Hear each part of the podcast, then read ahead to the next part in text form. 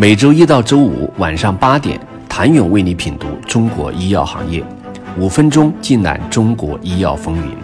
喜马拉雅的听众朋友们，你们好，我是医药经理人、出品人谭勇。八月十九号，恒瑞医药交上了自己的中报成绩单。犹记去年中报期，市场还在热议一哥何时能重回百分之二十的增速。到了今年中报。话题只剩下减速超百分之二十能否见底？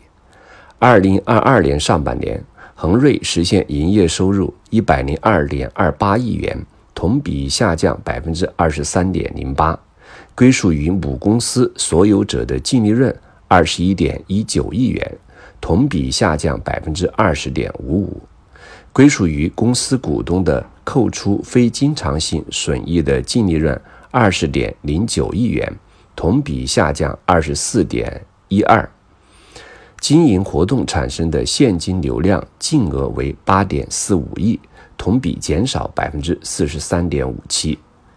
曾经引以为傲的现金流已接近腰斩，二十亿的净利中还有一部分要归功于研发资本化，集采的杀伤力可见一斑。面对这种降速，恒瑞的无奈已呼之欲出，而这样的业绩也让市场对其拐点的预期推迟至今年第四季度，甚至明年。集采虽然凶猛，可到底是个确定性的利空。更让人担心的是其创新药收益，相比去年中报，今年恒瑞的中报中并未披露其创新业务的占比。而这个谜背后所透出的窘迫值得关注。创新药从无到有的时代，恒瑞是当之无愧的王者；而在从有到优的新时代，恒瑞想继续保持自己的领先地位，就必须迭代升级。其自身资源倒是能支撑它完成这件事，只是时间和资源的消耗已让容错的空间变得越来越小，压力越来越大。他是否有能力在对的时间点上做对的事，让自己完成升级，已成了迫在眉睫的考验。六月，随着瑞伟鲁安获批上市，恒瑞已上市创新药增至十一款，其中八款顺利通过谈判纳入全国医保目录。与此同时，其三期临床阶段项目也超过十个。市场普遍认为。恒瑞已开始迎来第二个创新药的收获期。尽管如此，在这次中报披露中，大家最关心的仍是其 PD-1 产品卡瑞利珠单抗的销售。毕竟，该药2021年营收为41亿，是恒瑞创新药营收大头。群狼环视之下，其今年上半年的份额能否保住十分关键。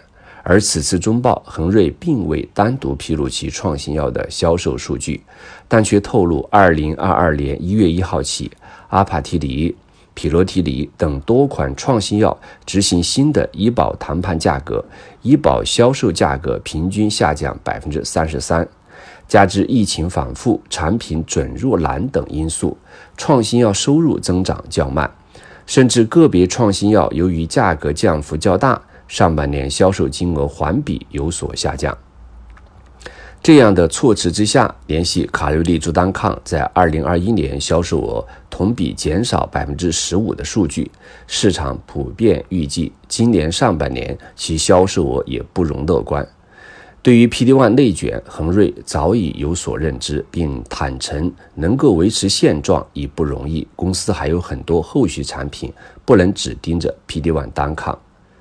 事实也的确如此。如果今年进入商业化阶段的创新药只能证明恒瑞五到十年前的布局水平，那么今天立项的产品则将是公司十年后的商业化产品来源。这也意味着，除了新药，代表着恒瑞未来的庞大临床管线更值得审视。看到恒瑞交出的中报成绩单，恒瑞是否见底？请你明天接着收听。谢谢您的收听。想了解更多最新鲜的行业资讯、市场动态、政策分析，请扫描二维码或添加医药经理人微信公众号“医药经理人”——医药行业的新闻与资源中心。我是谭勇，明天见。